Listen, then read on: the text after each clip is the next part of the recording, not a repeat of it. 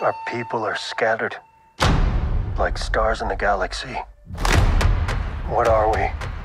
What do we stand for?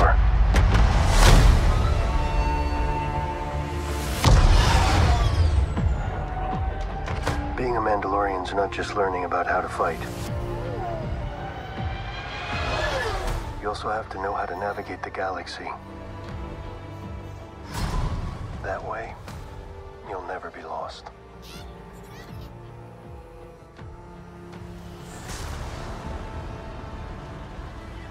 Bienvenidos, fraguaseros, fraguaseras, a un nuevo podcast, La Faragua de Vescar, un nuevo programa. Estamos aquí para hablar de Mandalorian, que no es poco, segundo episodio de la tercera temporada, titulado Las Minas de Mandalor. Eh, también un episodiazo con cosas muy, muy míticas, con cosas que, no sé, que me parecen brutales. eh, y otras cosas que no me gustaron tanto, pero que, que es un episodio también eh, para hablar y comentar eh, y que tiene bastante, bastante amiga. Eh, yo antes de presentar al, equipo de la Faragua que está aquí para, para hablar de- del episodio, que, quería recalcar otra vez las reuniones que tuvimos Rander y yo con Lucasfilm. ¿eh? Eh, las reuniones que tuvimos con, con John Favreau, con Filoni y tal, para que apareciesen cosas de la Faragua, porque bueno, la Faragua ya sabéis que tiene que estar en los productos de Star Wars, y si en el primer episodio, digo, al final cedieron y abrieron con la Faragua de Beskar, nada más comenzar el episodio, eh, como no, abrir con la Faragua de Beskar, aquí nos tienen que poner el, pues el símbolo eh, por- de, de la Mm. Faragua y, y- y ese cráneo del mitosaurio y ese mitosaurio, ¿no? Entonces dijeron, Total. oye, qué mejor que para la Faragua de Beskar que meter al mitosaurio, que es la- el símbolo de, de la Faragua de Beskar. Y aquí está. Bueno, eh, ya veremos a ver qué nos meten en el tercer episodio, ya, ya veremos. A ver, a, ver, a ver si hacemos algún cameo alguno. Aparece alguno, alguno de fondo. Randir, tú a ti, como no te conocen mucho, igual puedes aparecer y pasas desapercibido, ¿no? Y luego protestar a la gente porque no eres CGI. Eh, Sí, sí, se- se- el- en el capítulo de hoy, en, en la previa a la bunta de Tatooine, se me puede ver comiendo, comiendo un bocata de panceta. No, lo, detrás lo- de la- lo que, lo que no saben es que ahora Randy es Paz Bisla. ¿Qué cuento de John Favreau? sí, sí, Sí. también es verdad, es verdad. Pero solo, Eh, pero solo el doble de las escenas de acción. Solo, nada más. Eh, bueno, va a presentar al equipo que ya está aquí hablando. Eh, Maestro Sir Randir, ¿qué tal? ¿Qué tal? Pues nada, encantado de estar por aquí como siempre, un placer, un privilegio, un honor. Y nada, encantado de, de estar con tanta gente maja a punto de comentar esto. Vamos allá. Maestro coleccionista, inquisidor Paco, como siempre, ¿qué tal?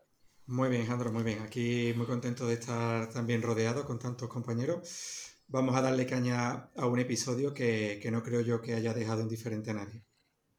Y está también con nosotros, que debutó la semana pasada en el anterior podcast de, Mandalorian, eh, Mark, eh, actor de doblaje profesional, un crack, nos encantó sus participaciones, aquí está otra vez. Eh, Mark, ¿qué tal? Bienvenido. Hola, hola, ¿qué tal? Pues, pues encantado de estar aquí una vez más y, y bueno, y estoy bastante más contento con el episodio que la semana pasada, que también lo estaba, pero en este mucho más. Eh, y está también con nosotros el, el hacedor, el montador del de podcast de La Faragua, 100%, el, el que le debemos mucho, eh, el, el gran hacedor, eh, Cristian. ¿Qué tal, Cristian? Hola, ¿qué tal? Un saludo a todos. Eh, yo solo tengo que decir que fue un tremendo capítulo y que valió toda la pena haber trasnochado, pasado de largo, porque aquí en Latinoamérica, y lo hablaba antes, extra micrófono, es un delito que publiquen los episodios a las 3 de la madrugada.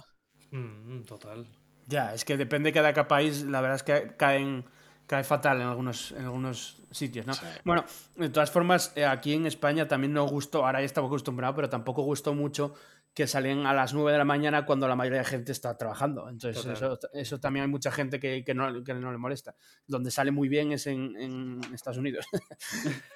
Claro. Pero bueno, eh, nada, vamos a comentar este, este episodio, eh, las minas de Mandalor. Y como, como dice el episodio, volvemos a las minas de Mandalor, no sin antes pasar por Tatooine a, recoger a, a, en este caso, R5, buscando la, la pieza mm, que le faltaba al mando, ¿no? Para, para reconstruir a, a IG-11, pero no la hay, así que en su lugar tienen a un, a un R5, que ojo con lo que dice Pelimoto de R5, luego lo comentamos si quiere, eh, porque está canonizando cosas casi sin querer de, sobre R5 y la rebelión. Eh, Mm. de hecho, es el episodio que yo creo que más protagonismo tiene R5 eh, en muchos momentos, no solo en, ahí, en, tanto en Tatooine, eh, temblando. eh, el droide es- también es un momento cuando tiembla en plan de miedo, de no quiero ir, no sé qué. Mm. Es un momento De hecho- muy, muy animación, ¿no? De hecho, yo, yo voy a lanzar aquí, voy a, voy a, mm, lanzar mi, mi voto a favor a cada aparición que hace Pelimoto. Es mejor que la anterior. Yo no sé cómo van a superar esta ya, donde se la ve timando a un rodiano vilmente Sí. en connivencia con los yaguas. O sea, es que me parece cada Sí, vez sí, que sí, sale sí. que esta mujer. Se come la pantalla. Yo quiero Un spin-off de Pelimoto.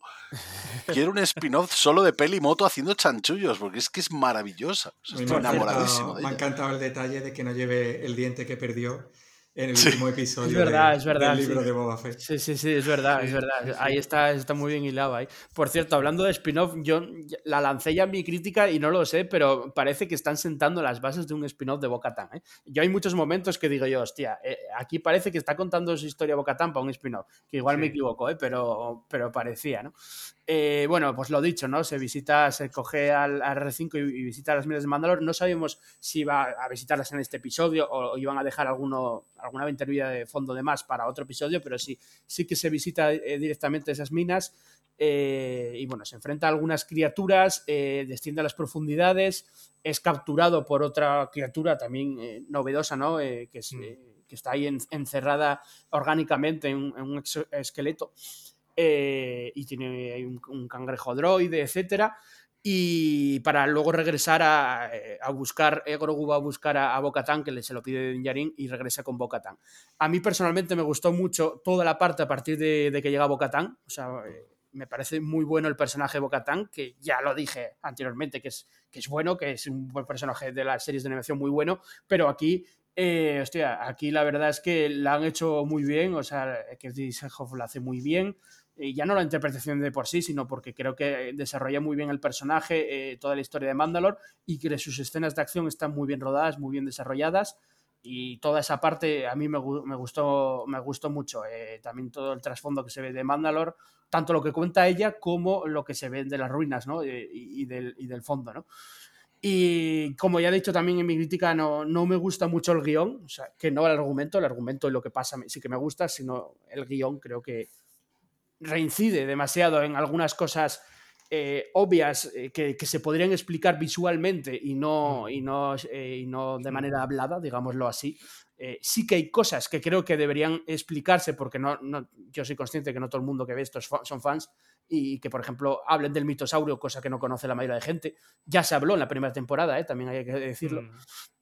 Pero eh, eso te lo puedo pues, comprar. pues habla de aquella manera. O sea, la, la única mención fue la de Quill que decía: Tus ancestros cabalgaron el mitosaurio. Sí, sí, sí, sí. Y ya está. o sea. Eh, eso te lo puedo comprar porque además eh, es algo que, te- que- que la audiencia tiene que saber y que es difícil demostrar, si no, si no tal, aunque también me parece muy obvio, te lo voy a explicar, así que leo esta placa.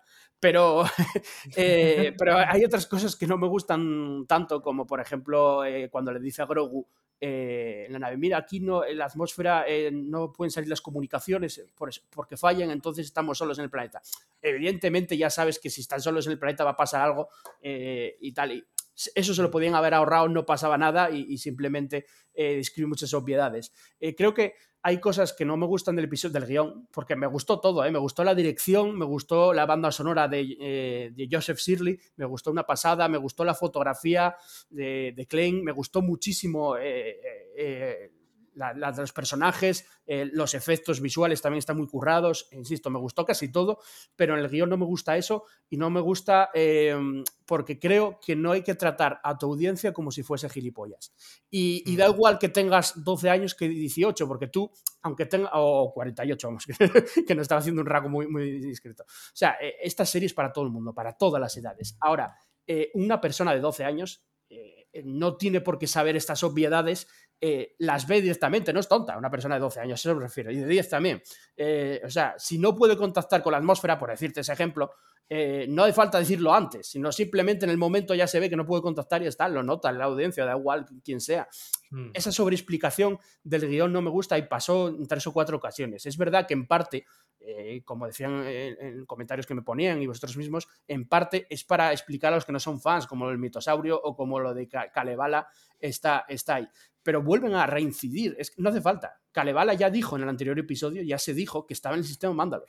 No hace falta volver a explicarle a la audiencia que está muy cerca para que el Grogu vaya, porque a ti como adulto ya sabes saber que va, que va a tener que pasar algo con eso, ¿no? Entonces, Mm. esas Yo no, sobreexplicaciones me yo no creo que vaya, yo no creo que vaya por, por tomar a la gente por idiota. Yo creo que va más por la gente que no se ha molestado en ver las dos primeras temporadas y que se puede enganchar con esta.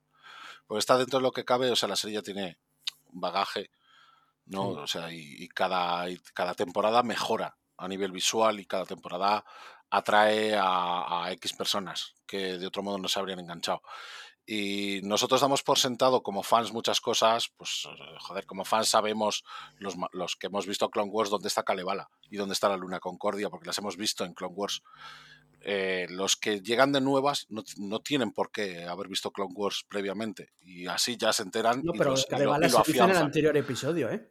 Pero Lo de Kalevala, que, que sí, que sí, dice que está en el sistema Mandalor y todo el rollo, pero, pero inciden en que está enseñando todo el rato a Grogu. A mí eso me parece bueno.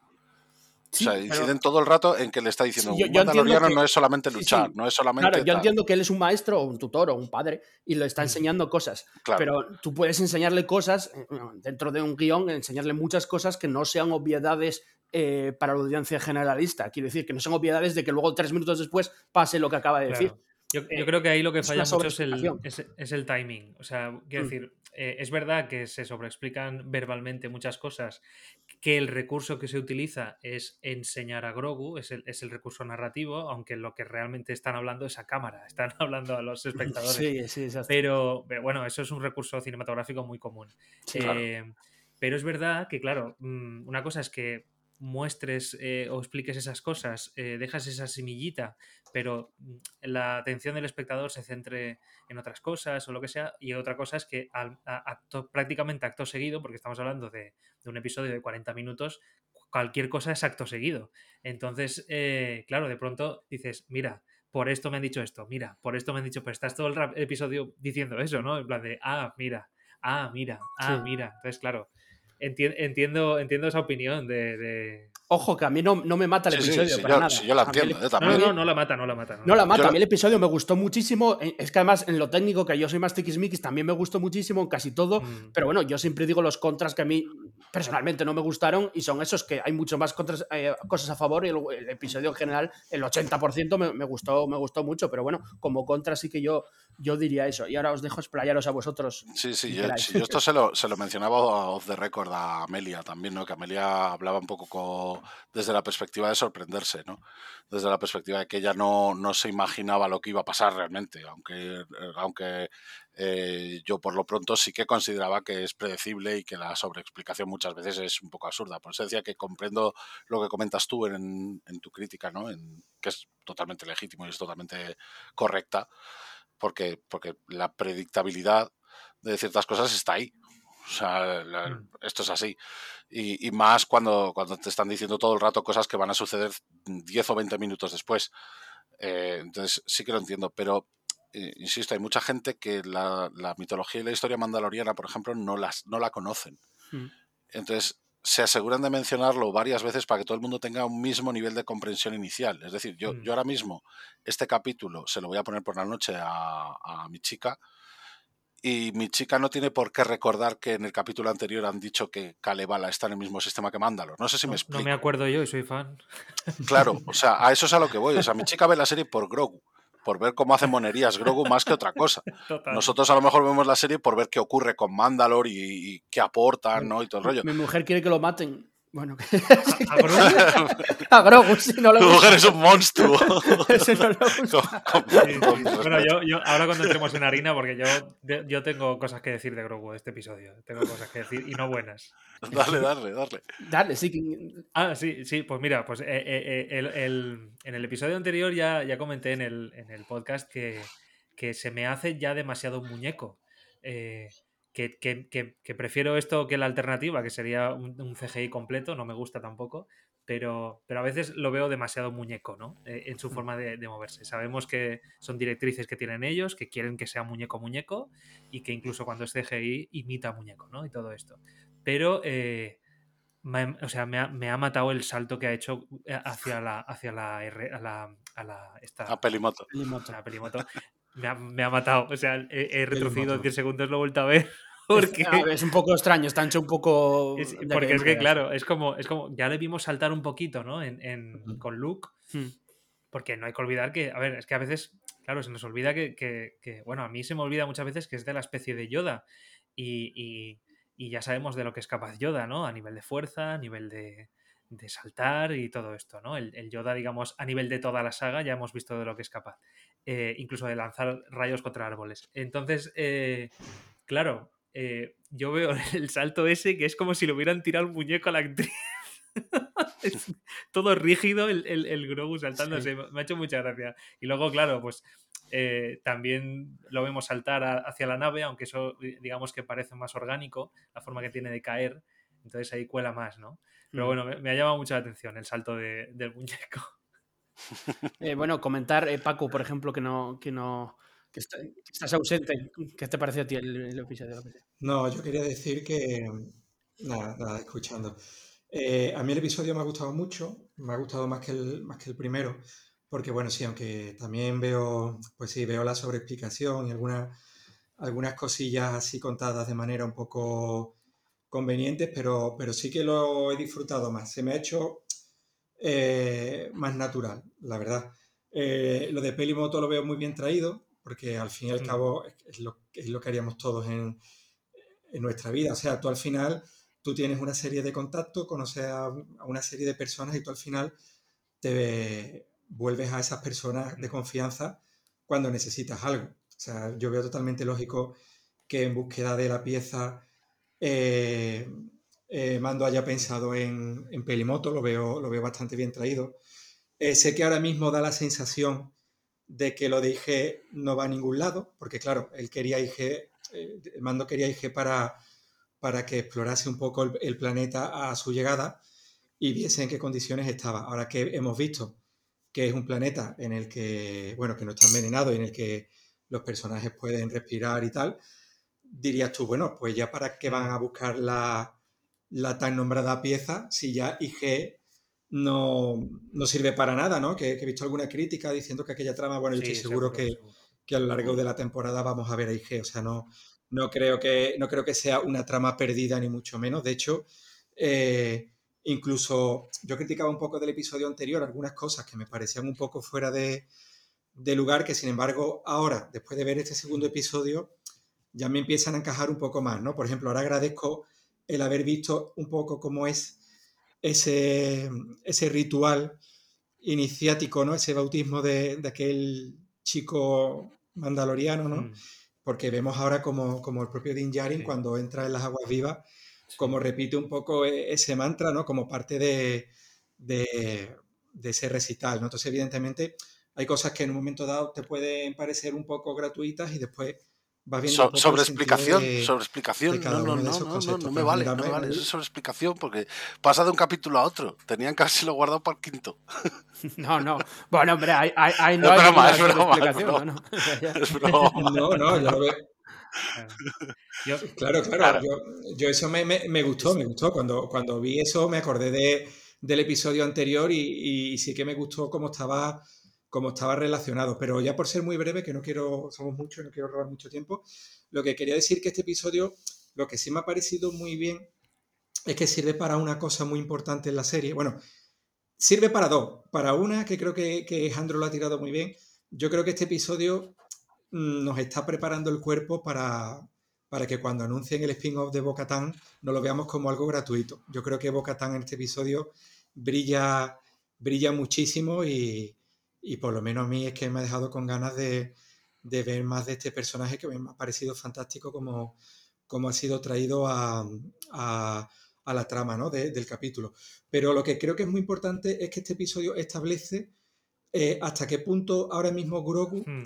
eh, ya se vale por sí mismo y, es bastante más independiente. Yo soy, yo soy de aquellos que cuando en el libro de Boba Fett contaron eh, cómo Grogu volvía con mando, yo soy de aquellos que se sintieron un poquito decepcionados porque a mí me había gustado muchísimo el final de la segunda temporada, eh, con aquello que parecía que cerraba una trama, ¿no? O un arco que se cerraba. Yo no quedé muy convencido cómo así de mm. buenas a primeras eh, se volvían a unir los personajes y lo que eso podía suponer para la serie. Porque yo me planteaba que en ciertos momentos Grogu pudiese ser, entre comillas, incluso un incordio mm. para Mando como personaje y para el desarrollo de, la serie. A mí me encanta Grogu, entiendo que para Disney ahora mismo Grogu es capital, pero digo, bueno, ahora tienes que seguir desarrollando las historias de Mando teniendo en cuenta que vuelve a contar con, con Grogu. Grogu ya no es un personaje eh, invitado durante dos temporadas, sino que ya va a ser parte mm.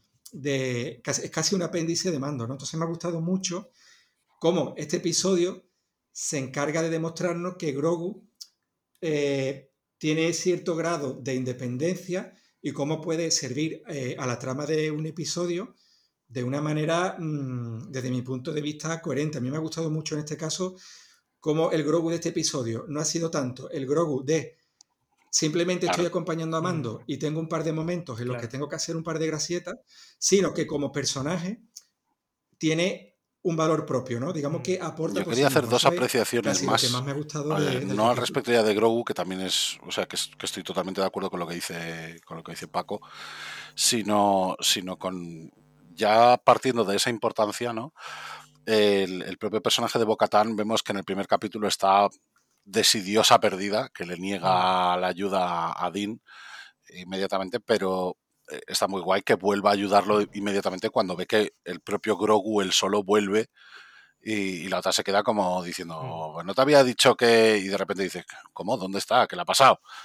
E inmediatamente sí que le presta su ayuda. Es decir, que a, mm. pesar de que ella lo pueda considerar un rival o lo pueda considerar eh, alguien más apto que ella para, para que los, el resto de clanes mandalorianos la, eh, la, sigan, o sea, lo sigan a él, eh, a pesar de todo ello y de verlo así un poco como, un rival en ese aspecto, dentro de lo que cabe, Bocatán sigue siendo honorable y sigue yendo a, rescatarlo. Y luego la otra apreciación es que me ha encantado cómo inciden en el hecho de que Din Jarin, a Din le cuesta utilizar el, el sable oscuro y sin embargo, Bocatán, cuando lo tiene entre las manos, es la puta ama. Sí, se nota un huevo. se nota mucho me ha encantado. abusar, vaya. Me ha encantado y va en línea, además, de, lo que vimos en el libro de Boba Fett cuando tiene cuando Dean tiene ese duelo con, con Paz Vizla, precisamente, ¿no? Que, que, parece que le cuesta, que, que, él dice que le pesa, ¿no? Y, que la propia armera no se explica por qué, ¿no? Porque no está a gusto o no está. Eh, o, siente esa carga ¿no? del sable, porque realmente él no lo, no lo quiere, lo tiene, lo usa, obviamente, porque es un arma más eh, que está dentro de, la religión mandaloriana, pero realmente luego la, que realmente lo usa como una verdadera bestia hmm. es la propia Bocatán, que ya ha sido poseedora del, propio sable, y luego se lo devuelve. ¿eh? O sea, es que la comparación es increíble. O sea, la escena de, acción precisamente de. Bocatán eh, hace que la de Din Djarin mm, quede como prácticamente como un patoso, básicamente, aunque luego Jarin se carga los alamitas también con cierta soltura, ¿no? Y con mm. cierta... Está muy bien dirigida, además, esa escena de Boca Tan eh, claro. con, de acción, eh, y, o sea, la ponen por de la, la, pana y, se nota, o sea, y se nota. por eso decíamos y yo lo del, lo del spin-off, porque le da mucha importancia y mucho peso a, a Boca Tan, tanto al pasado cuando se lo va contando a, a, a Dean, eh, tanto como eso como con, como con las escenas de acción en plan, mira de este personaje que merece la pena. Por cierto, me hizo mucha gracia que Grogu cuando va a buscar a, a, a, ella, ella sigue en el trono ahí agachada, en plan, me cago en esta tía vive en el trono. ¿eh? No otra cosa. o sea, eh, tío. Sí, sí, sí claro. yo, está, está depresiva, yo sigo viendo, depresiva yo, sigo viendo y no puedo evitarlo, eh, eh, y, esto lo voy a decir con, bastante desesperanza, pero eh, no creo que nada, nada a nivel argumental me lo arregle. Yo sigo viendo un fallo muy grande a nivel argumento y guion con, con Bocatán, porque, porque simplemente porque la espada es la única llave para, para, lo que ella quiere conseguir y sería tan sencillo como retar a, a, Mando y pegarle una paliza. Hmm. Entonces, según lo que nos han contado. Ojo, Entonces, ojo. Pero yo creo que ya tiene el sable. No, No, no, no, lo, no, no, lo tiene Mando O y sea, se lo tiene, y se lo lo tiene que arrebatar, Bueno, se lo tiene que pero, ganar. o sea, lo usó, lo usó porque obviamente Din Djarin estaba eh, preso por este alienígena, no sé, tipo Terminator, que la verdad Sí. no me gustó mucho el diseño. No, a mí sí, eh, me encantó. pero obviamente lo usa. ¿Hasta qué punto precisamente que lo haya usado en, en un ambiente así como de desesperación o que está en riesgo la vida, le permite a ella ya usarlo? No es la misma situación, o sea, no se lo está entregando Din Djarin así como, como Sabine lo hizo en algún momento, Sí. no, pero no, digamos... no. No, no, pero, pero luego vemos que Mando se lo guarda, es decir, que el sable sigue Ah, siendo suyo y Sí. Bo-Katan se lo dejó claro, no, me- no me lo puedes regalar. eh, Claro. te, lo, te lo tengo que ganar, te lo tengo te- Entonces, claro, mm, el- vemos una Bo-Katan derrotada porque al no tener el sable, además lo verbaliza ella en el episodio anterior, al no tener el sable oscuro, los clanes la, no, la, no la siguieron y, la abandonaron y está hecha polvo en, el planeta este de la silla. Entonces, claro, eh, eh, eh, yo, yo de base no, no entiendo cómo arreglar eso, porque si, si te hubieran dicho desde un primer momento que la relación que tienen ellos dos es muy próxima, pero son pr- prácticamente desconocidos. Entonces, eso no lo entiendo. Es verdad que he entendido ahora por qué nos metieron la escena de Bocatán en el primer episodio, para que ahora no sea nuevo, que la vemos eh, recibir a Grogu, eh, que era una escena un poquito metida con calzador en el primer episodio. De, bueno, ahora o sea, está con la trama dije y ahora de pronto va a visitar a Bocatán. Bueno, pues ahora entendemos un poquito más por qué, ¿no? Pero, y- pero eso tiene explicación, ¿eh, Mark? Sí, Luego, luego, cuando termines, cuando termines. Sí, sí. Y, y nada, y, lo- y lo- y de lo que es la trama de, de- de- del paseo de, de mando en, en Mandalore, me ha gustado mucho lo que, lo que he visto, la, la fotografía y todo, eh, la ambientación está, está muy conseguida. Eh, también me ha gustado eso que comentabais de, de- la autonomía de Grogu, que me gusta que, que- vaya, que vaya teniendo soltura, porque además yo mm, tengo la teoría de que, de que, bueno, pues que va a ser el, como el, próximo Jedi mandaloriano, ¿no? Más o menos, el- la unión entre los pueblos Jedi y, mandaloriano, pues yo creo que va a ser Grogu. No sé en qué manera, no sé si lo, ve- lo veremos adulto en algún momento. Tengo miedo de que empiece a hablar, porque claro, no sé si hablará como Yoda o no, no lo sé. Y, y, y luego el- lo- a mí sí que me ha gustado mucho el bicho de, de abajo, el bicho del cangrejo, que, que es, un, que es biomecanoide. Me ha entrado miedo porque Star Wars es, es- ya sabemos cómo es, entonces en cuanto lo he visto que tenía como un ojo orgánico, eh, he temido, hostias, va a ser alguien, va a ser alguien. Y yo, y yo, y yo rebuscando en mi cabeza en Clone Wars, los capítulos de Mandalore, digo, a ver si hay alguno por aquí que huela a que se quedó atrapado. Y digo, no, no me. Y yo estaba deseando lo que al final ha ocurrido, ¿eh? que, que al final no fuera nadie, que fuera una amenaza y ya está. Y sí lo que- sí primero que- que, perdona, Sí, lo primero que sí, sí. pensé fue, fue, fue en Grievous, ¿no? Es una especie de Recuerda. griego, sí. Es que lleva un exo- exoesqueleto Oh, es que también, lo- como, la- como Grievous. Sí, la- lo- sí, y, y las piernas, la parte de los pies no, pero Sí. las piernas y los brazos eh, son muy, muy, muy similares. Vamos, yo pensaba también que era. Sí, Digo, bueno, ve- vemos en el episodio 3 que, Sí. que Grievous muere, pero el cuerpo queda ahí medio tirado, ¿no? Sí. Y, digo, ya está, digo, esto han reutilizado el. sí. Después Si no tiene nada que ver, pero, ya, pero las nos dan el proporciones. Además, mola mucho que precisamente captura a Dean para extraerle fluidos, con los que supuestamente yo asumo que es para alimentarse Para o, para, sí. o para vivir, Sí. claro. Es decir, que, que no, lo, no lo capture, porque yo inicialmente pensaba que a lo mejor si, si era un droide, eh, a lo mejor quería las piezas del Beskar, ¿sabes? O, o alguna Mm. historia así para hacerse él con el Beskar, pero no, lo que quiere es, o sea, lo, lo que hace es enchufarle un tubo y quitarle sangre, básicamente. O sea, me, me ha parecido muy guay, ¿no? Que sea una especie de depredador ahí eh, dentro de, de las propias, Sí. dentro de las ruinas de, de la ciudad para, o sea, que se ha hecho fuerte ahí y que a lo mejor ha capturado ahí a, a vete tú a saber cuántos mandalorianos antes de que, de que bajen ahí. Claro. Luego, la- la- lo de Bo-Katan Sí, tiene una explicación, pero claro, es sin lore. Es decir, esto es, eh, bueno, sin lore, en parte sin lore y en parte es propia, o por lo menos yo la he visto así, propia de la, de la propia serie. Es decir, en la primera temporada, la misión de Bo-Katan es llegar hasta Gideon y Sí. quitarle a Gideon el sable oscuro. Es decir, desafiar a Gideon porque sí.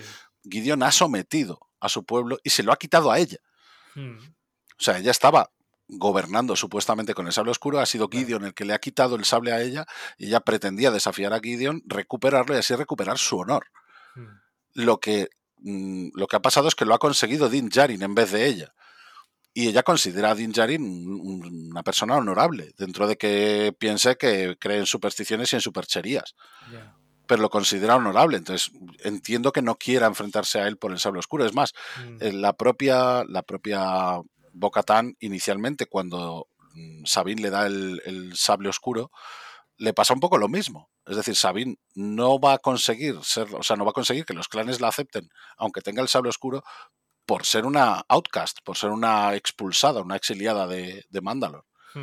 Y aquí le pasa un poco lo mismo, yo creo. Aquí a ella, a Bocatán ha sido un poco la que ha, entre comillas, digámoslo así, entre comillas, la que ha permitido que el imperio reviente el planeta. O sea, ella ha vivido en, en Mandalor durante su época de apogeo, cuando, cuando estaban mejor, cuando estaban ahí y en una civilización eh, absolutamente floreciente, después de que su hermana también, que me ha faltado ahí una mención a su hermana, está muy bien que mencionen al padre, pero ¿qué pasa con Satín? Joder, ¿sabes? Entonces, eh, ha, vivido en esa, en esa época donde, donde Mandalor era una, civilización brillante. Hmm. Y ha sido un poco su caída en desgracia la que ha acompañado a la, caída del propio Mandalor. Entonces es normal que la pobre esté de, hecha mierda y no quiera desafiar a, Dean porque considera que no es digna de ser la líder. El padre, el, padre, si no mal lo recuerdo, yo no sé si llega a ser una contradicción en el canon, pero el, padre en Clone Wars se, nombra que era duque eh, y no regente. No sé, es que no sé hasta qué punto ahí hay una, tal, porque él, según le explica a Din Djarin, él, eh, dice que ella formaba parte de la, de la realeza y que, y que el padre era como, no sé cómo decirlo, pero el regente o, el rey y tal, y yo creo en, Clone Wars que se nombra que era duque.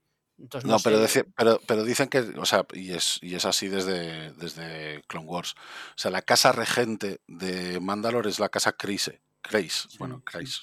O sea, eh, entonces, aunque el padre tenga un título de lo que sea, al final sigue perteneciendo a la casa regente. Sí, aunque sea duque. Adonai se llama además, ¿eh?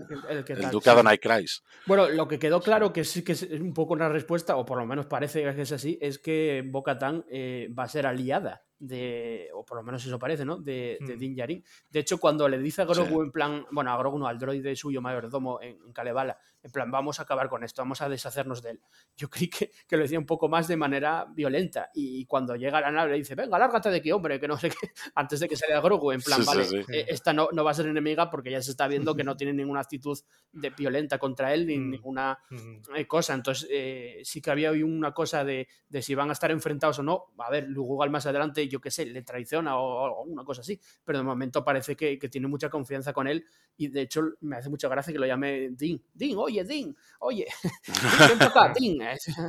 La verdad es que ahí de, muchas veces nosotros pues teorizamos, nos tiramos nuestros eh, triples y tal.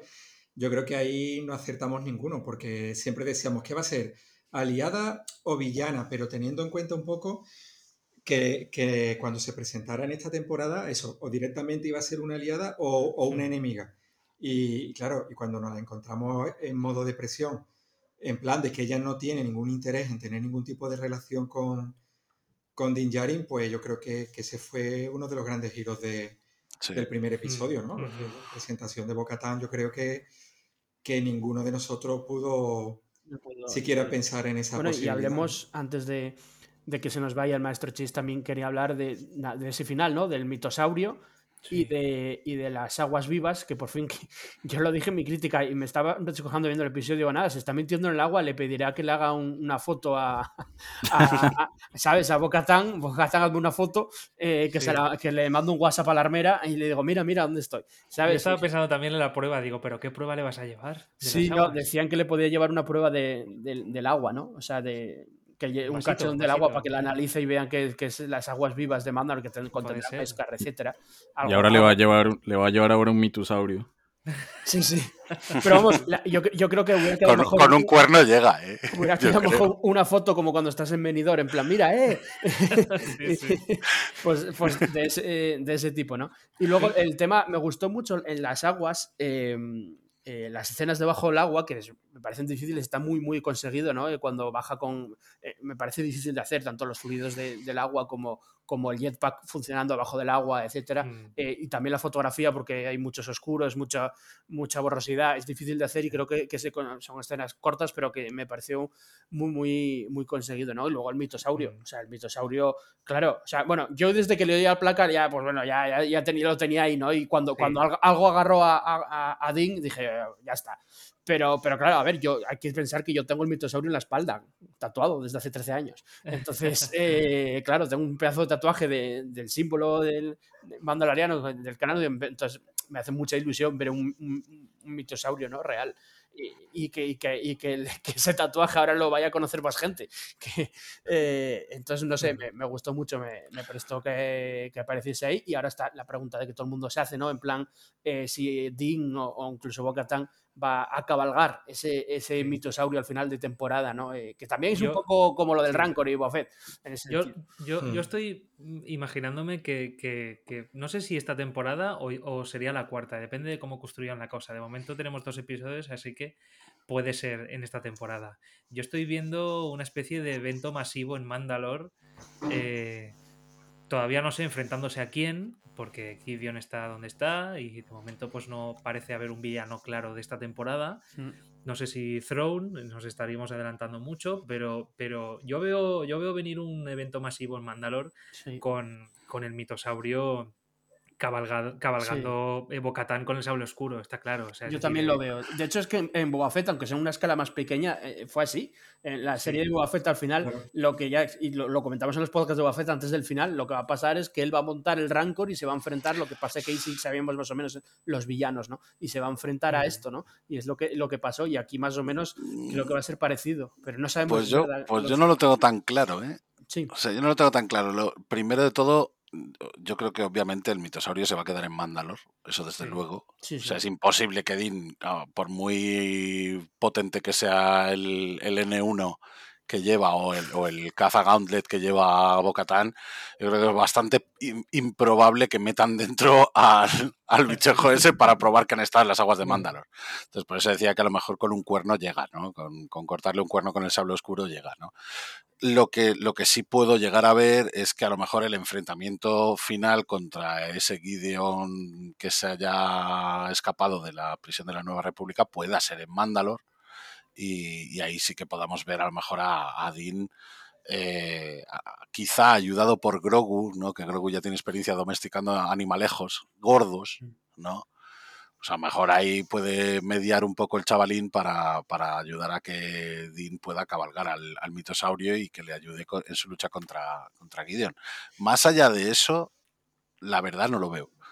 Más allá de eso y simplemente por la, épi- complicado. por la épica en sí que puede tener esta temporada en sí, mm, yo no lo veo, yo lo veo complicado también. O sea, n- Complicado. Yo, yo llegué a pensar que, digo, claro, que digo, aquí han subido la apuesta, tuvimos a Boba montando el Rancor, digo, igual ahora vemos, volvemos a ver esa, esa escena, como vimos en el final del libro de Boba Fett, de, de Boba luchando codo con codo con Mando, pero, pero ahora vemos a Boba en, en un Rancor adulto y, y a Mando con el mitosaurio, pero claro, es que es imposible unir a esas bestias. ¿Cómo te las llevas de un sitio? O sea, no sería imposible, pero sí que lo veo un poquito Bueno, rebuscado. bueno, A lo- en a lo esta serie, esta Pokémon. temporada no, pero eh, en, en esa supuesta serie de unión de todo, de eventos, ojo que ahí puede, en el, en el evento Claro, sí, final. ahí puede, digamos, puede, ¿no? claro, ahí puede, que estamos aventurando y teorizando y, y no sabemos ni siquiera qué serie es, pero eh, eh, ahí pueden unirse muchas las cosas. Primero, yo creo que van a construir más el mando verso, ¿no? Con serie de Bocatán o, o de quien sea, eh, y reunirse más, más Ahsoka, más no sé qué, no sé cuánto, y luego ya veremos, pero el mitosaurio yo sí que creo que, que ha llegado para quedarse y que obviamente no va a ser una cosa que se quede ahí. Ahora, que, o sea, quiero decir que no va a aparecer en todos los episodios ni mucho menos, pero que lo van a tener en cuenta eh, como algo muy importante para futuros episodios, yo creo que sí. Ojalá, directamente. ojalá también lo cree Ma- Machete, perdón. Perdón, Randy. Machete, sí. Estaría guay. Y, y- y dando lecciones también, ¿no? Como, como con el. Rancor, ¿no? Pues sí, el mitosaurio en realidad es un animal muy tal. Pero luego es muy tranquilo si le das chucherías y tal. A ver, yo, yo es que creo que, que el mitosaurio está ahí precisamente, o lo han metido ahora mismo precisamente para darle la, la importancia épica a, a, que consiga la prueba que la armera necesita. Es decir, si Dean consigue domesticar a un mitosaurio, está a la altura de Mandalor el primero. Sí. Está, está, es digno ya por definición, mm. básicamente, a, a, ser el líder de, lo, de, los clanes mandalorianos que están dispersos. Sí. Además, me ha molado mucho precisamente toda la parte en la que la propia Bocatán habla de, la, de, la, de, los mitos, de las leyendas y de la historia mandaloriana. O sea, a mí no me parece que sobre en ese aspecto, por lo que decía antes, ¿no? Por ejemplo, pues, pues lo de mi chica, ¿no? Mi chica no se acuerda dónde está Kalevala, pero si no se acuerda dónde está Kalevala, que pasó en el capítulo anterior, ya os digo desde ya que no sabe lo que es un mitosaurio, aunque lo hayan mencionado en la primera temporada. Claro, claro. Entonces, claro, está bien que lo recuerden en ese aspecto, aunque luego lo veas cinco minutos después o tres minutos después. Porque ya, ya, os, ya os anticipo yo la reacción de mi chica que va a ser en plan de ¿qué es eso? ¿Qué es eso? ¿Qué es eso? ¿Qué es eso? ¿Qué es eso? Básicamente. Entonces, creo que, creo que obviamente para, para el tema de la épica de la propia serie de esta temporada en sí y de esa prueba que tiene que llevar Dean a, a, la armera, pues una prueba de que ha vencido un mitosaurio es irrefutable. O sea, la armera ahí ya, ya tiene que callarse la puta boca y, sí. y, postrarse ante él directamente, porque tiene la prueba de que se ha redimido y tiene el sable oscuro. Es decir, que, uh -huh. que el tío es el macho alfa de, de, todos los mandalorianos ever, básicamente. Bueno, pero fíjate, a, acabas de mencionar algo súper interesante que yo no había caído, y es, y es el sable oscuro. Eh, el sable oscuro parece ser que para el culto de, de, de, de Mando no sirve para nada, es decir, que, que es una cosa más de, de, la, de la rama de Bocatán, porque el sable oscuro ya lo tiene, y fíjate si no sería prueba no, no. De, decirle, de decirle a la armera, eh, mira lo no, que tengo aquí. No, no, pero la armera, pero la armera precisamente, eso se lo dice en el libro de Boba Fett, además. O sea, le, le, habla del sable oscuro, de la historia del sable oscuro, es decir, que sí que es importante también para ellos. Sí. Pero le da, pero le da más importancia, exacto, le, le, da más importancia a que se ha quitado el casco, a que es un apóstata. Es decir, aunque claro. tienes el sable oscuro y eres digno de él, porque sí. lo has obtenido en combate, en combate honorable, lo siento mucho, pero no eres mandaloriano, con lo cual no te podemos seguir igual que no seguimos a Gideon. Claro, por claro. mucho que lo, que lo claro, haya obtenido. Entonces, lo que le falta ahora es llevarle esa prueba sí. para que ya directamente la, la armera le diga a Din Djarin, shut the fuck up, baby. y... De todas formas, yo, yo sigo pensando, yo sigo pensando que la que la trama de mando eh, va a ser de destape de los 70. O sea, yo, yo, yo estoy convencido de que, el, de que, la conclusión del personaje no va a ser seguir perteneciendo al culto de, de, la armera, o sea, va a ser mostrar más la cara. Yo pienso que, que esa va a ser un poco su evolución. ¿eh? Sí. Eh, lo que está persiguiendo ahora es redimirse con el culto, pero yo creo que va a salir. Ojo, yo, creo que también, seguir... que se redime. Eso es yo muy creo que interesante también. Se redime sí, y, y se va a, redimir, pero luego va a ver que, que, no está a gusto igualmente con la redención, exacto, yo creo, algo así. Claro. Y, y eh, yo pienso que, la, que, aunque sea un poquito cutre, eh, eh, dicho así, yo pienso que la prueba de, de, de, haberse bañado en las aguas será, será, será quizá un botecito de agua, ¿vale? Un esto sí, de agua, y que, y que el mitosaurio no, no tendrá que ver tanto con la prueba, sino como con, con con digamos eh, que lo cabalgará Bocatán. Porque diría, mira, no sé si lo va a cabalgar al final, Bocatán o, o, o, Mando, pero es que con el claro. sable oscuro ya hemos visto que a Mando le cuesta mucho levantarlo y que mm. al final va a ser para Bocatán. Sí. Entonces, yo veo a, a Bocatán la lideresa cabalgando el. Yo también lo veo. Y, y, y más como, como, anuncio en su serie, mucho más. Quiero decir, al final yo veo. Claro. Yo creo que estáis derivando el mucho. Peso, peso. Yo creo que estáis derivando mucho la, la cosa a, una, a un, un posible futurible. Mm. O sea, llevamos dos capítulos de The Mandalorian. Y The Mandalorian es Din Djarin, joder. O sea, sí, aún así, este decir, parte, este parte de su historia. Sí. Vale, este... o sea, este, este, episodio es para Bocatán, pero por, porque es muy flashy, muy bien, y mm. demuestra que, que, él no está a gusto con el sable oscuro, pero precisamente parte de la evolución del propio Din Djarin será acabar asumiendo que tiene que ser el líder él. Ser, de, de, los mandalorianos, pero si no, me puedes poner la serie de Mandalorian y, y, ponerme en cada capítulo un mandaloriano diferente. Me daría igual, Din Djarin. Claro, claro. No sé si me entendéis. Es decir, claro, si, si, siguen con las aventuras del propio Din Djarin, es porque Din Djarin es el protagonista. Esto es como decirme que en la serie de The Bad Batch lo importante es cómo cambian los clones Aún así hay, a, hay- mucha a- competencia, ¿eh? a reclutas. puede ser Bocatán, puede ser Din Djarin y puede ser el propio Grogu. O sea, Pero es que esa, es que esa, es- Claro. esa es la cosa. O sea, Claro. lo, lo suyo es que haya cierta competencia para que algunos, pues como estamos haciendo ahora, ¿no? Para que algunos digan, pues yo preferiría que fuera Bocatán, o yo preferiría que Mm. fuera Paz Vizsla, o yo preferiría que fuera el propio Din Djarin. Pero coño, seamos realistas en esto. O sea, la serie se llama The Mandalorian. La serie, Sí, sí, el protagonista es que, joder. que- que Mando sea al final el, el- el líder eh, no, no buscado, ¿eh? puede ser. Claro, yo es que, yo es que parto de la premisa de que el mejor líder para alguien es alguien que no quiere ser líder. Ya. Entonces, parte del viaje de- del héroe, de esta persona, de este personaje, de un, de un arquetipo así, es precisamente asumir el liderazgo porque ve que no hay más cojones, porque ve que el resto o se están peleando entre sí, o están todo el rato haciendo moñas, o están todo el rato sí. con historias internas. Te diría que sí y que no. ¿Por qué? Porque sí, al final yo creo que sí, porque es lo que dices tú, es el arquetipo del viaje del héroe y al final va a acabar siendo él el, el- el héroe, el, rey, el presidente, como lo quieres llamar, el CEO de los mandalorianos. va a ser el CEO de los mandalorianos. Pero eso no quita para que Bocatán lo pueda ser antes, ¿sabes? Y luego sí, pase sí. algo para que eso. Entonces, hay que tener en Ah, cuenta podría, también. podría morir, podría El, po- morir. el también, propio. Favreau dijo algo que a mí no me gustó nada, aunque lo entiendo, pero no me gustó nada. Y se le preguntó que cuántas temporadas va a tener Mandalorian, o no, al final, ¿no? Por si va a tener final Mandalorian, y dijo que él de momento las aventuras le gustaba donde están los personajes y contar eh, historias con estos personajes, y que Sí, de hombre. momento iba a tirar para adelante. ¿Por qué digo que no me gustó nada? Porque todas las series tienen que tener un final. Como no le pongas un final, la cosa se deriva, Pero- acaba mal, fijo. Pero una cosa, pero una cosa es que él tenga mil ideas y otra cosa es, y además esto también lo dijo él cuando, cuando fuimos al evento fan, y otra cosa es las influencias que están tomando, no solamente con respecto a pelis antiguas o pelis de Kurosawa, de samuráis o de tal o de cual, sino la importancia que le dio al mito del héroe, al mito de Joseph Campbell Sí, sí, que claro. eso lo, lo- lo dijo también muy de una forma muy muy consciente, muy coherente, ¿no? Dijo que le, le gustó mucho haber aprendido sobre Joseph Campbell como una influencia directa de, a George Lucas y, y sobre todo la forma de desarrollar una mitología, es decir, de convertir a, a- a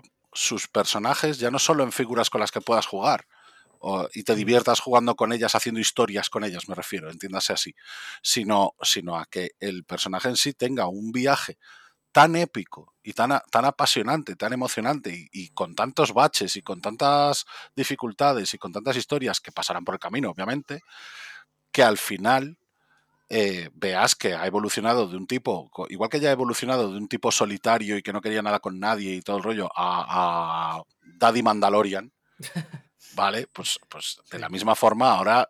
Daddy ese- Pascal. ese- Daddy Pascal. Ahora, parte de ese viaje también con, con respecto a Din Djarin, entiendo que, que va de eso. O sea, es un tío que ah, él quiere volver a su credo, quiere volver a estar unido a sus hermanos mandalorianos, pero está claro, y Bocatan nos deja precisamente esas pistas, yo creo que está muy claro que los mandalorianos necesitan de nuevo un líder, necesitan volver a juntarse Mm. para volver a, a- a ser fuertes como, como civilización, como cultura, como, como, como gente, o sea, Claro. como, como una Yo- comunidad. Yo os Ahí confesaré. Creo que esto, sí, es, creo que esto es muy importante. Solo os confieso una cosa, que yo en vez del mitosaurio esperaba ver a Frog Lady con los huevos en el, en, el- en- en las, ¿sabes? en las aguas. Llega a las aguas vivas y está bañándose. Sí, está bañándose en plan, pero si esta es mi casa, sea, llevo aquí toda la vida. o sea. De- desde luego que sí, que sí, en el universo de Mandalorian al final, finalmente hay un evento masivo tipo Vengadores eh, eh, que está Tokiski contra una amenaza. Eh, en una escena tipo los portales de Vengadores tiene que aparecer Lady Frog con su con un ejército de hijos.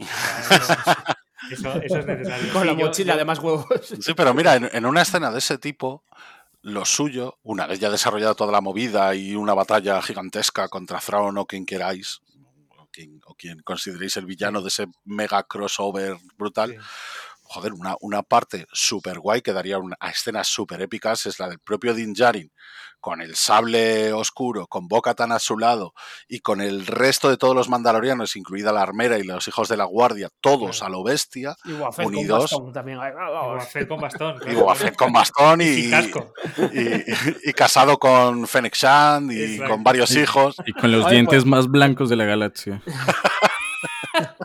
Pues por cierto, que yo vi ahí un poco de feeling entre Bocatán y Dean, ¿eh? Digo Puede feeling ser, romántico, ¿eh?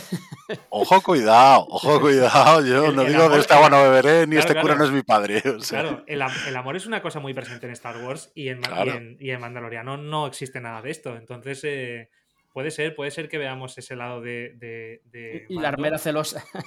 y la armera celosa. Y, y- y la de Sorgan, la pobre muchacha de Sorgan, Es que, verdad. estaba- ¿a qué que es la que tenía la hija.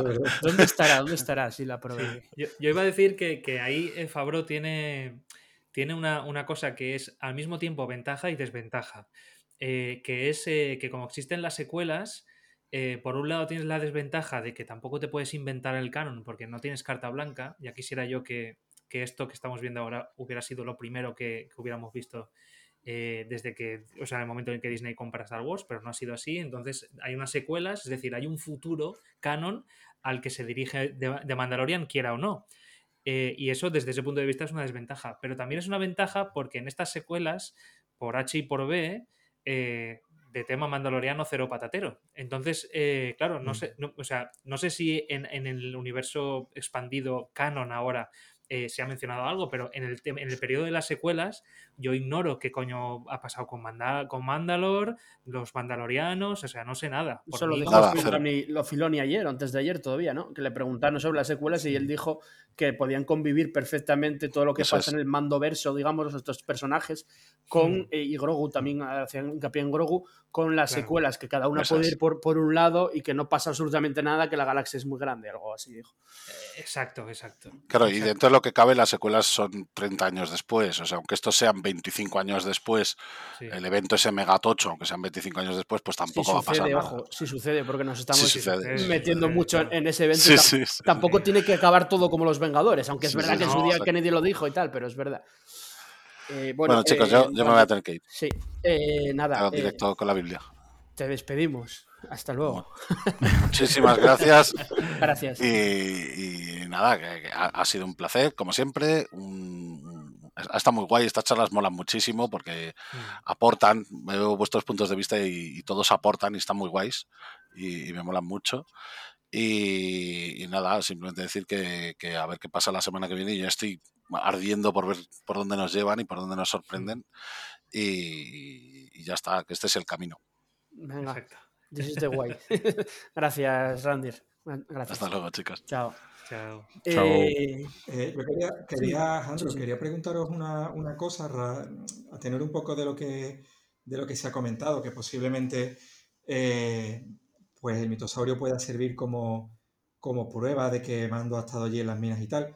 ¿Os ha sorprendido el que ya eh, en este segundo episodio, casi, casi, casi que esta trama que supuestamente nos iba a ocupar toda la temporada esté a punto de, de resolverse? ¿O pensáis que puede haber un poco de, entre comillas, relleno por medio Mm. y estirar todavía el tema hasta el A final mí me de... gusta. A mí me gusta porque, porque no considero. O sea, el, el tema de la redención y de visitar Mandalor eh, no lo Mm. considero una trama, una trama de temporada.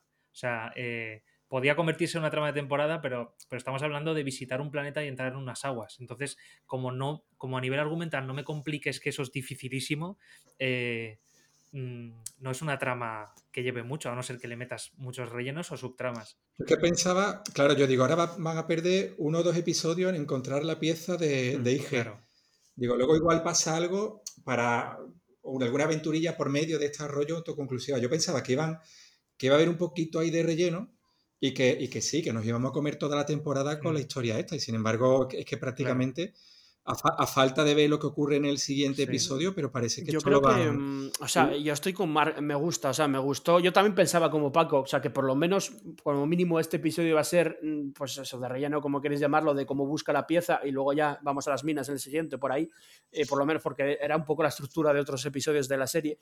Pero eh, sí que me gusta que vea mucho el grano. Este segundo episodio tampoco lo comentamos mucho, es también muy rápido, como el primero. Mm. Pasan muchas cosas, o sea, eh, se enfrentan a estas criaturas, luego se enfrentan a otra criatura, al, esqueleto, Grogu marcha a Kalevala, vuelve, eh, eh Bocatán está con ellos, le cuenta todo lo de Mandalor, encuentran un mitosaurio, se baña las aguas, o sea, pasa todo en 40 minutos. Entonces, mm. es muy rápido y van, van al grano. Eh, tiene sus pros y sus contras, que, el montaje es tan rápido. Eh, pero sí que, sí que me gusta que, ya haya pasado esto de las minas, porque da pie a que los siguientes seis episodios eh, pasen muchas otras cosas que, todavía están, están ahí. ¿no? Tenemos a Moff Gideon, que no sabemos nada de él, igual no lo sé. Si le dedica un episodio a que escapa de la cárcel o, qué pasa con él ese lo tenemos por ahí. Tenemos también el tema de Grogu y la clonación. Se sabe que en el trailer apareció, apareció el Dr. Pershing, así que algo, algo de esa trama, sea mm. mucho o poco, también aparecerá. Eh, tenemos esas dos tramas. Eh, y luego tenemos. Los, piratas, supongo que los piratas. Los, piratas pueden aparecer también otro, otro tiempo. Y, luego tenemos las, las tramas que no están confirmadas, pero Boba Fett, Ahsoka y esta gente de alguna manera parece que pueden volver a salir, ¿no? Y, y, y sobre qué, ¿no? O sea, lo que pasa es que, es que ahora por primera vez no sé realmente de qué. O sea, me explico, después de, eh, de ver un poco lo que pasaba en Book of Boba Fett, que, que sirve un poco de, enlace entre la segunda y la tercera temporada, pues ahí ya teníamos la escena en la que la herrera le decía a Mando que tenía que ir a redimirse a las aguas y tal. Entonces tú decías, bueno, pues la siguiente temporada, o sea, el objetivo de Mando es ese. Pero ahora mismo, si eso se soluciona, es como que tampoco eh, sé muy bien lo que yo creo, sí. ¿Cuál, sería su siguiente Yo te entiendo. Si en el siguiente episodio él va, viaja con la prueba a la armera y ya le redime, que es lo que parece que puede pasar, porque ya, o sea, la prueba tiene pruebas suficientes, ¿no? Eh, y supongo, joder, insisto otra vez, supongo que en Star Wars también haya fotos. que le hagan una foto al mitosaurio o, al spa ese. Pero bueno, el, caso es que, eh, entendiendo Paco, porque cuando, en cuanto haga eso, que puede pasar si quieren en los 10 primeros minutos del, siguiente episodio, él ya está redimido y ya ha cumplido casi el objetivo que, se da en la promoción de, toda la temporada, ¿no? Y ha cumplido el objetivo.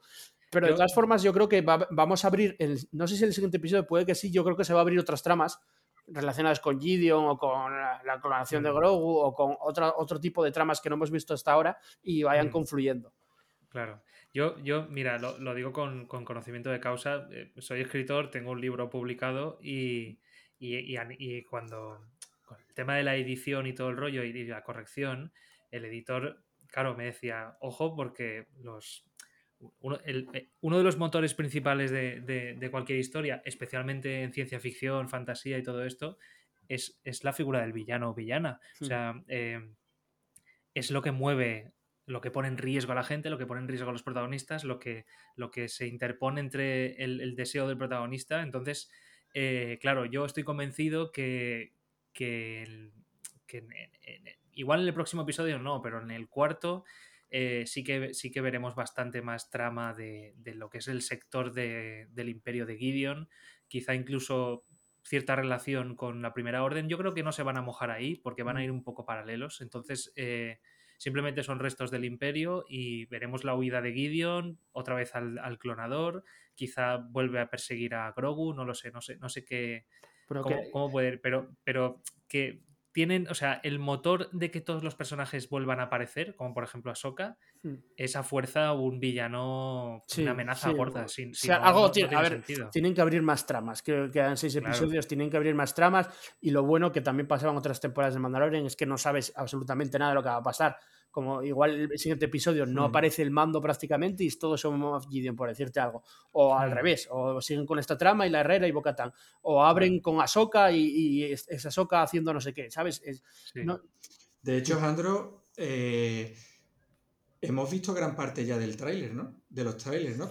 sí, pero todavía queda, yo creo, gran, parte sí, gran parte sí, pero yo creo que aún queda, por ejemplo, mira, el Doctor Pershing que aparece en el, en el, en el tráiler y, algunas cositas más, ahora no me doy cuenta, pero yo creo que aún queda.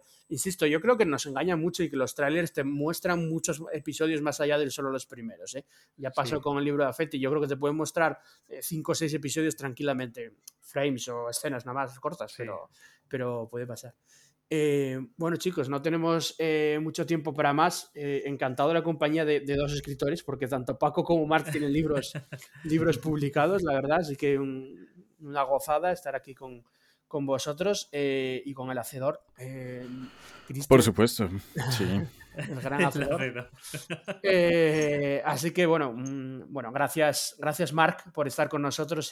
por supuesto, vuelves a, estar invitado, invitado la semana que viene y toda la temporada. Así que bueno, gracias, gracias por estar con nosotros. A vosotros, es un placer siempre. y bueno, muchas gracias al maestro coleccionista, inquisidor, Paco, a siempre al pie del cañón con The Bad Batch y de Mandalorian y todo lo que venga. Gracias. Mm, nada, Alejandro, encantado. Ojalá, ya quisiera yo estar toda la semana eh, comentando un par de, episodios de, Star Wars con, con, la fragua. La verdad es que esta semana no, no nos hemos Sí, sí, además los dos, los dos con bastante miga, ¿eh? bastante chicha y, muy buenos en general, yo creo. Eh, y Cristian, el, el, hacedor, muchas gracias por estar con nosotros hoy aquí comentando el, no, gracias, gracias a ustedes. Siempre para mí es un placer estar no solamente en, edición y, con todos estos programas montando los podcasts. Em, tenía ganas de, volver a, hablar eh, y qué mejor que con, este episodio, pues muy bueno, no voy a decir que, que, sea brutal y que sea el punto máximo que pueda alcanzar Mandalorian, pero, pero, pero estuvo muy bueno y está arrancando la, la temporada que... ¿Cuántos episodios son? ¿Nueve? Ocho. Ocho, ocho ok. quedan seis, sí. Entonces, si ya en el segundo estamos viendo un mitosaurio a lo lejos, No, no sé qué, qué nos espere. La verdad es que es verdad. Eh, no, no, queda, queda muchísimo, buff, y, es verdad, el, máximo nivel seguramente todavía no, no, no, ha llegado ni a la mitad, eh, queda muchísimo que comentar, eso, pues seis, seis episodios, seis semanas que estaremos aquí haciendo el podcast de la Faragua de Beskar y, el comentando de Mandalorian y también lo que queda de, de, de Bad Batch, ¿no? Como siempre.